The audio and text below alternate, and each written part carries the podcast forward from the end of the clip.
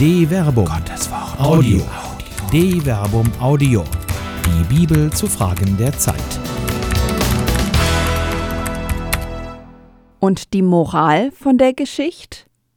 Neutestamentliche Reflexionen über Moral und Gewissen von Dr. Werner Kleine. Die Moral ist wieder in vieler Munde. Wo das Recht seine Grenzen findet, wird moralische Verantwortung gefordert. Die Moral erfährt einen ungeahnten Konjunkturaufschwung, als die Veröffentlichung des Gutachtens der Kanzlei Gerke Wollschläger über Pflichtverletzungen von Diözesanverantwortlichen des Erzbistums Köln im Umgang mit Fällen sexuellen Missbrauchs von Minderjährigen und Schutzbefohlenen durch Kleriker oder sonstige pastorale Mitarbeitende des Erzbistums Köln im Zeitraum von 1975 bis 2018 am 18. März 2021 veröffentlicht wurde. Viel wurde vorher über mögliche Vertuschungsabsichten des Kölner Erzbischofes Rainer Maria Kardinal Wölki gemutmaßt, die bei näherer Betrachtung nach der Veröffentlichung des Gutachtens am 18. März 2021 so nicht mehr zu halten waren.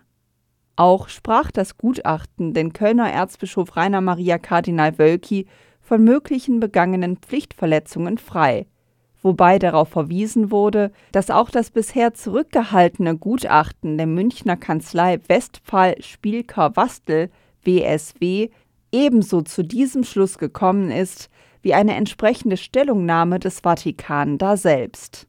Es wurde also nichts mit der von manchem als sicher festgestellten Notwendigkeit eines Rücktritts des amtierenden Kölner Erzbischofs.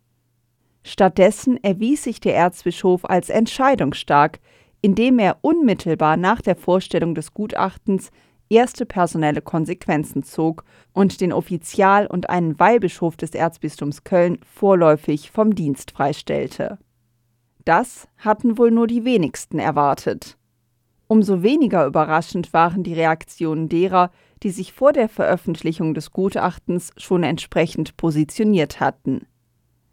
Die aus dem Team Wölki feierten einen Freispruch erster Klasse, während die aus dem Team Der Kardinal muss gehen nach einer kurzen Phase der Irritation die eigene Fasson wiederfanden und nun eine moralische Verantwortung einklagten.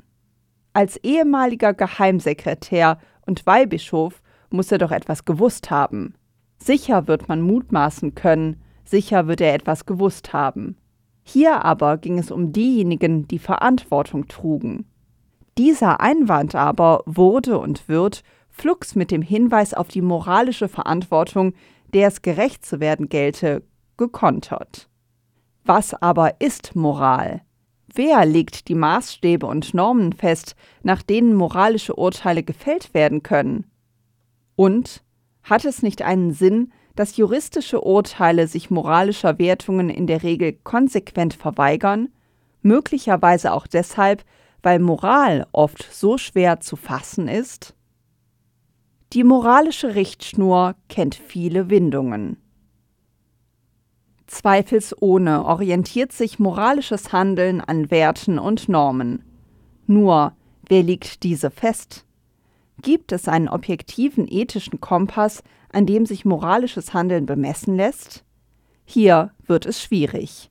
Jede und jeder, der es in früheren Zeiten, als die Wehrpflicht noch bestand und man den Kriegsdienst an der Waffe aus Gewissensgründen verweigern konnte, Gewissensprüfungen als Kriegsdienstverweigerer oder als Beistand miterlebte, weiß, wie schwer es ist, moralische Urteile objektiv zu überprüfen. Man kann moralische Entscheidungen, die jemand in seinem Gewissen fällt, eben nicht beweisen. Deshalb galt in den Prüfungen bei der Urteilsfindung auch der Parameter, dass es keine erheblichen Zweifel an einer entsprechenden moralischen Entscheidung im Gewissen geben dürfte. Dabei war allein schon die Frage, was denn dieses Gewissen sei, eine erhebliche Klippe. Wie definiert jemand sein Gewissen? Und wie verbindlich sind die Urteile, die er vor seinem Gewissen fällt? Philosophie, Humanismus, Religionen, sie alle befassen sich mit einem Phänomen, das man eben nicht einfach objektiv determinieren kann. Auf der anderen Seite muss man sich diesem Phänomen auch stellen, kennen doch prinzipiell alle Menschen diese innere Stimme, mit der ethische Urteile gefällt werden, wobei durchaus Maßstäbe und Normen zur Beurteilung herangezogen werden. Nur bleibt die Frage, ob diese moralischen Normen auch objektiv verbindlich sind. Offenkundig kann diese moralische Richtschnur viele Windungen haben. So mag jemand beispielsweise die Kirche als makellos reine Braut Christi verstehen, deren Brautkleid durch keinen Fleck besudelt sein darf. Ein solcher Mensch kann sich durchaus auf gutem biblischen Grund bewegen, wenn er etwa in die Offenbarung des Johannes schaut. Halleluja! Denn König geworden ist der Herr, unser Gott, der Herrscher über die ganze Schöpfung. Wir wollen uns freuen und jubeln und ihm die Ehre erweisen. Denn gekommen ist die Hochzeit des Lammes, und seine Frau hat sich bereit gemacht. Sie durfte sich kleiden in strahlend reines Leinen. Das Leinen bedeutet die gerechten Taten der Heiligen. Offenbarung Kapitel 19, Vers 6 bis 8. Wer sich in gut katechetischer Ausblendung anderer biblischer Texte im Steinbruch des Wortes Gottes willkürlich bedient, kann hieraus geradezu ableiten, dass alles, was nicht gerechte Taten sind, unter den Teppich muss. Da wird es zwar weiter vor sich hin modern, was aber so im Nebel verschwindet, gefährdet die Reinheit der Braut nicht. Ihr Leinen bleibt strahlend rein. Zweifelsohne ein moralisches Urteil eines klerikalen, frommen Gewissens, eines Gewissens, das ebenso zweifellos irren dürfte, wenn man weiterblättert. So heißt es nur einen Vers später Selig, wer zum Hochzeitsmahl des Lammes eingeladen ist. Offenbarung Kapitel 19, Vers 9. Dieser Vers mag auf den ersten Blick nicht nur nicht erschrecken, sondern die moralische, um den reinen Schein bemühte Wollte sogar zu stärken. Schaut man nun aber genau hin, dann kann man hier doch eine Parallele zu jenem Hochzeitsmahl erkennen, von dem Jesus im Matthäusevangelium in Form eines Gleichnisses spricht. Mit dem Himmelreich ist es wie mit einem König, der seinem Sohn die Hochzeit ausrichtete.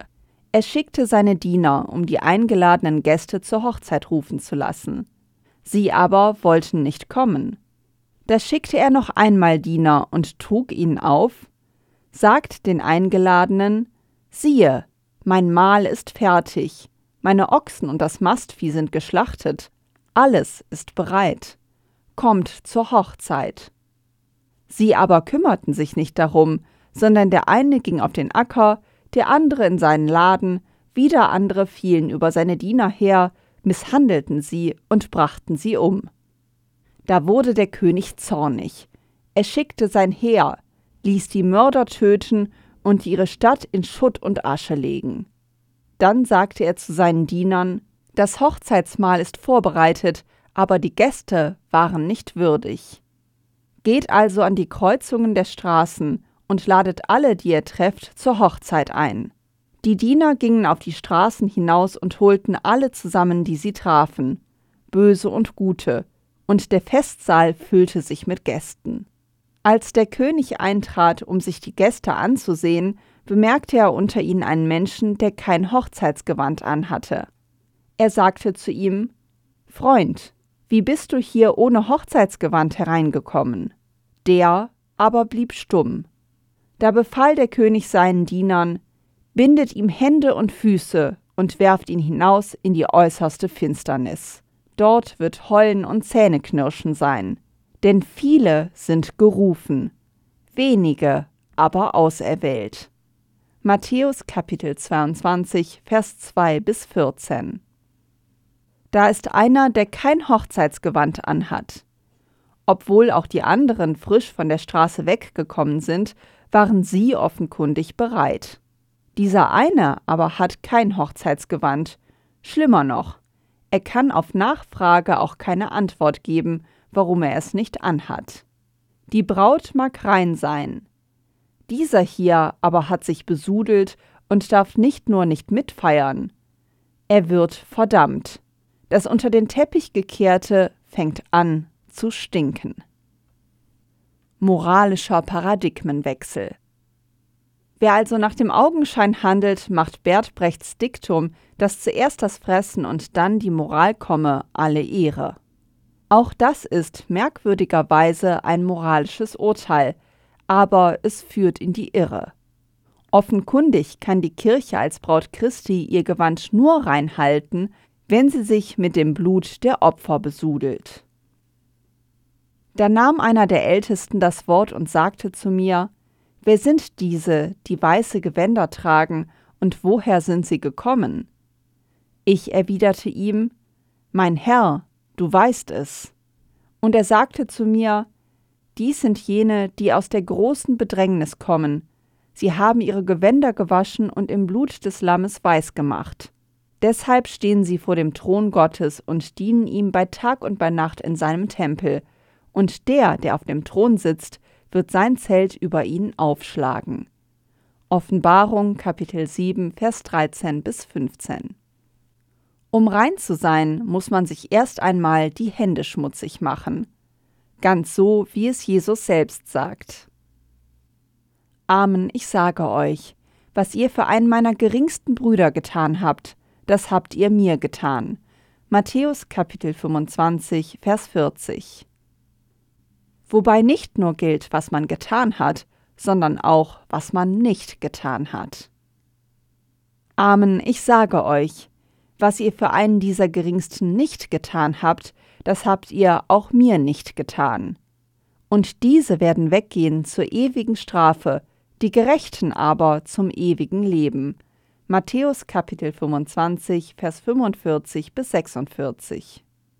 Da hilft kein noch so frommes Leben, wenn die Taten dem Bekenntnis Hohn spotten.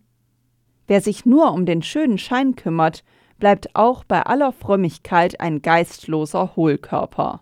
Wer hingegen dem göttlichen Geist Gestalt gibt, wird sich äußerlich möglicherweise beschmutzen müssen, innerlich aber zum Tempel Gottes werden. Wisst ihr nicht, dass ihr Gottes Tempel seid und der Geist Gottes in euch wohnt? Wer den Tempel Gottes zerstört, den wird Gott zerstören. Denn Gottes Tempel ist heilig, und der seid ihr. 1 Korinther Kapitel 3 Vers 16 bis 17. O Tempora, o Mores. Was aus christlicher Perspektive so eindeutig erscheint, ist es bei näherer Betrachtung allerdings nicht. Die Moral, griechisch Ethos, ist wandelbar. Dabei meint der griechische Begriff Ethos tatsächlich eher äußere Erscheinungsweisen wie Brauch oder Sitte. Ethos ist das, was Sitte ist, also gerade noch kein moralisches Urteil im Sinne eines inneren Gewissensspruchs, wie man es heute meinen könnte. Man kann das schön sehen, wenn die frühen Christen in ethische Konflikte mit ihrer Umwelt geraten. Stephanus etwa wird unter anderem eines ethischen Bruchs angeklagt. Dieser Jesus, der Nazoräer, wird diesen Ort zerstören und die Bräuche ta ethe ändern, die uns Mose überliefert hat. Apostelgeschichte Kapitel 6 Vers 14 Selbst innerhalb der frühen christlichen Gemeinden gibt es den Streit um Bräuche, ein Konflikt, in den auch Paulus gerät. Es kamen einige Leute von Judäa herab und lehrten die Brüder. Wenn ihr euch nicht nach dem Brauch, To Ethai, des Mose beschneiden lässt, könnt ihr nicht gerettet werden. Da nun nicht geringer Zwist und Streit zwischen ihnen und Paulus und Barnabas entstand, beschloss man, Paulus und Barnabas und einige andere von ihnen sollten wegen dieser Streitfrage zu den Aposteln und den Ältesten nach Jerusalem hinaufgehen. Apostelgeschichte Kapitel 15, Vers 1 bis 2. Andererseits kann sich Paulus auf besondere Sitten des römischen Rechtswesens berufen. Sie forderten seine Verurteilung, ich aber erwiderte ihnen, es sei bei den Römern nicht Sitte, Ethos Romaios, einen Menschen auszuliefern, bevor nicht der Angeklagte den Anklägern gegenübergestellt sei und Gelegenheit erhalten habe, sich gegen die Anschuldigungen zu verteidigen. Apostelgeschichte Kapitel 25, Vers 15 bis 16. Ethik ist also etwas, was durch Umstände, Gewöhnung, Brauch und Sitte geprägt und damit auch wandelbar ist. Es ist ja gerade der ethische Wandel, der die frühen Christen in Konflikt mit ihrer Umwelt bringt. Eine absolut stehende objektiv verbindliche Ethik scheint es in diesem Sinn nicht zu geben.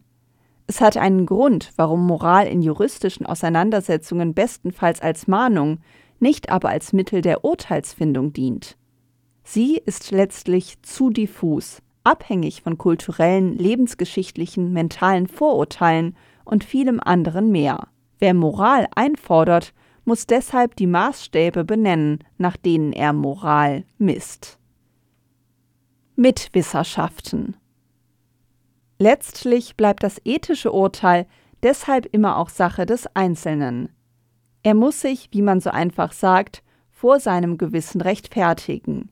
Biblisch gesehen ist dieser Begriff bemerkenswert, bedeutet das griechische Sinaidesis wörtlich Mitwissen im Sinne eines umfassenden Wissens. Auch das deutsche Präfix g deutet in diese Richtung. Das Gewissen bildet seine Urteile nämlich nicht nach dem äußeren Anschein, sondern bezieht in den Spruch von dem inneren Gerichtshof, dem Forum internum, immer auch weitere Aspekte mit ein. Erfahrungen, Intuitionen, Sympathien, im Wortsinn des Mitleidens, sachliche Urteile aufgrund von Beobachtungen, aber auch ethische Aspekte und vieles andere mehr. Das Gewissen bedarf deshalb immer einer Bildung, damit es eine gute Richtschnur für die entsprechenden Urteile liefern kann. Das ist insbesondere dann von Belang, wenn es moralische Dilemmata gibt, Situationen, in denen es keine echten sauberen Lösungen geben kann. Man kann Menschen, die über eine mangelhafte Gewissensbildung verfügen, daran erkennen, dass sie diese Dilemmata gar nicht erkennen und nach Schwarz-Weiß-Mustern entscheiden, als ob der Umgang mit Moral ein einfaches Geschäft wäre. In dilemmatösen Krisen erweist sich deshalb nicht nur der Charakter, sondern auch der Grad der Gewissensbildung. Wer hier glaubt, die Hände sauber halten zu können, hält sein Gewissen geschickt klein. Die Weste eines solchen Menschen ist nur deshalb makellos, weil er letztlich nackt ist. Haben solche Menschen überhaupt ein Gewissen, wenn sie Urteile über andere in moralischen Dilemmata fällen? Und kann, wer über ein so kleines Gewissen verfügt, überhaupt ethische Urteile treffen? Paulus jedenfalls stellt fest, dass Gewissen und Frömmigkeit nicht zwingend voneinander abhängen, wenn er auf die Heiden verweist. Sie zeigen damit, dass ihnen die Forderung des Gesetzes ins Herz geschrieben ist. Ihr Gewissen Tess Synaidesos legt Zeugnis davon ab, ihre Gedanken klagen sich gegenseitig an und verteidigen sich. An jenem Tag, an dem Gott, wie ich es in meinem Evangelium verkünde, das, was im Menschen verborgen ist, durch Jesus Christus richten wird. Römer Kapitel 2, Vers 15 bis 16. Es ist also ein Herzensurteil, das gesprochen wird, und keines, das sich an bloßer Befolgung juristischer Normen messen lässt. Das zeigt auch der Fortgang der paulinischen Überlegungen. Wenn du dich aber Jude nennst, dich auf das Gesetz verlässt und dich Gottes rühmst, seinen Willen kennst und belehrt aus dem Gesetz zu beurteilen weißt, worauf es ankommt, wenn du dir zutraust, Führer zu sein für Blinde, Licht für die in der Finsternis, Erzieher der Unverständigen, Lehrer der Unmündigen, da du im Gesetz die Verkörperung von Erkenntnis und Wahrheit besitzt. Du belehrst also andere Menschen, aber dich selbst belehrst du nicht? Du predigst, du sollst nicht stehlen, und du stiehlst? Du sagst, du sollst die Ehe nicht brechen, und brichst sie? Du verabscheust die Götzenbilder, begehst aber Tempelraub? Du rühmst dich des Gesetzes, entehrst aber Gott durch Übertreten des Gesetzes. Denn euretwegen wird unter den Heiden der Name Gottes gelästert, wie geschrieben steht. Römer Kapitel 2, Vers 17 bis 24. Das bloße Verkünden des Gesetzes macht einen Menschen noch nicht zu einer gewissenhaften Person. Die reine Lehre macht noch kein Leben. Es ist die Herzensbildung, die erforderlich ist. Kalte Herzen urteilen. Herzen aus Fleisch leben.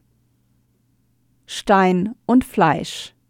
Bereits bei den Propheten des altehrwürdigen Bundes steht die Bedeutung eines durch die göttliche Norm gebildeten Herzens im Zentrum moralischen Handelns.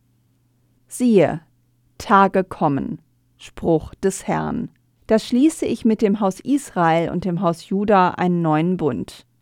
Er ist nicht wie der Bund, den ich mit ihren Vätern geschlossen habe an dem Tag, als ich sie bei der Hand nahm, um sie aus dem Land Ägypten herauszuführen. Diesen meinen Bund haben sie gebrochen, obwohl ich ihr Gebieter war. Spruch des Herrn. Sondern so wird der Bund sein, den ich nach diesen Tagen mit dem Haus Israel schließe. Spruch des Herrn. Ich habe meine Weisung in ihre Mitte gegeben und werde sie auf ihr Herz schreiben. Ich werde ihnen Gott sein, und sie werden mir Volk sein. Keiner wird mehr den anderen belehren, man wird nicht zueinander sagen, Erkennt den Herrn, denn sie alle, vom kleinsten bis zum größten, werden mich erkennen. Spruch des Herrn. Jeremia Kapitel 31, Vers 31 bis 34. Schon hier wird deutlich, dass die Einschreibung des Gesetzes durch Gott zur Herzensbildung führt. Ohne das lebendige Herz bleibt die Gesetzesnorm kalt. Wie sehr der Bund Gottes in die Herzen aus Fleisch eingeschrieben sein möchte, entfaltet auch Paulus, der wohl die Worte des Jeremia aufnimmt und weiterführt. Unverkennbar seid ihr ein Brief Christi, ausgefertigt durch unseren Dienst, geschrieben nicht mit Tinte, sondern mit dem Geist des lebendigen Gottes, nicht auf Tafeln aus Stein, sondern wie auf Tafeln in Herzen von Fleisch. 2 Korinther Kapitel 3 Vers 3 Kalte Herzen urteilen, warme Herzen schlagen, pochen Blut durch die Adern, beleben das Fleisch, machen die Hände kräftig, um bei denen zu sein, die der Hilfe besonders bedürfen. Kalte Herzen empfinden kein Mitleid mit den Betroffenen. Kalte Herzen können kein Gewissen haben. Kann man da Moral einfordern, wenn Moral ein Wort ist, das man zwar orthografisch korrekt schreiben, nicht aber mit warmen Herzen empfinden kann? Kalte Herzen sind zur Erkenntnis unfähig, warme Herzen hingegen leiden mit. Und im Mitleiden wird Heilung möglich. Während kalte Herzen klamme Nebel umwabern, suchen warme Herzen das Leben. So sollte es Sitte und Brauch sein in der Kirche jenes Jesus von Nazareth, von dem es heißt, dass das Schicksal der Armen und Schwachen ihm so nahe ging, dass es ihm in die Eingeweide fährt. Griechisch splanknidestai, etwa in Matthäus Kapitel 22, Vers 34. Wen das Schicksal der Betroffenen kalt lässt, der sollte noch einmal in die Gewissensschule gehen und prüfen, ob er vor einem inneren Gerichtshof bestehen kann. Die Richtschnur für die Moral derer, die sich auf Jesus von Nazareth berufen, kann nur sein Handeln sein. Er aber steht an der Seite der Armen und Schwachen. Hütet euch aber vorschnell von Moral zu reden. Es könnte euch selbst treffen. Auch heute noch kommt bei vielen die Befriedigung eigener Bedürfnisse vor der Moral. Wer da mit dem Finger auf andere zeigt, sollte sich klar machen, dass drei Finger immer auf einen selbst zurückweisen. Jede und jeder prüfe sich deshalb selbst, ob alles getan wurde, um die Armen und Schwachen zu schützen. Die Moral ist von flüchtigem Wesen, und Herzen können schneller erkalten, als man denkt. Eine Produktion der Medienwerkstatt des katholischen Bildungswerks Wuppertal Solingen-Remscheid.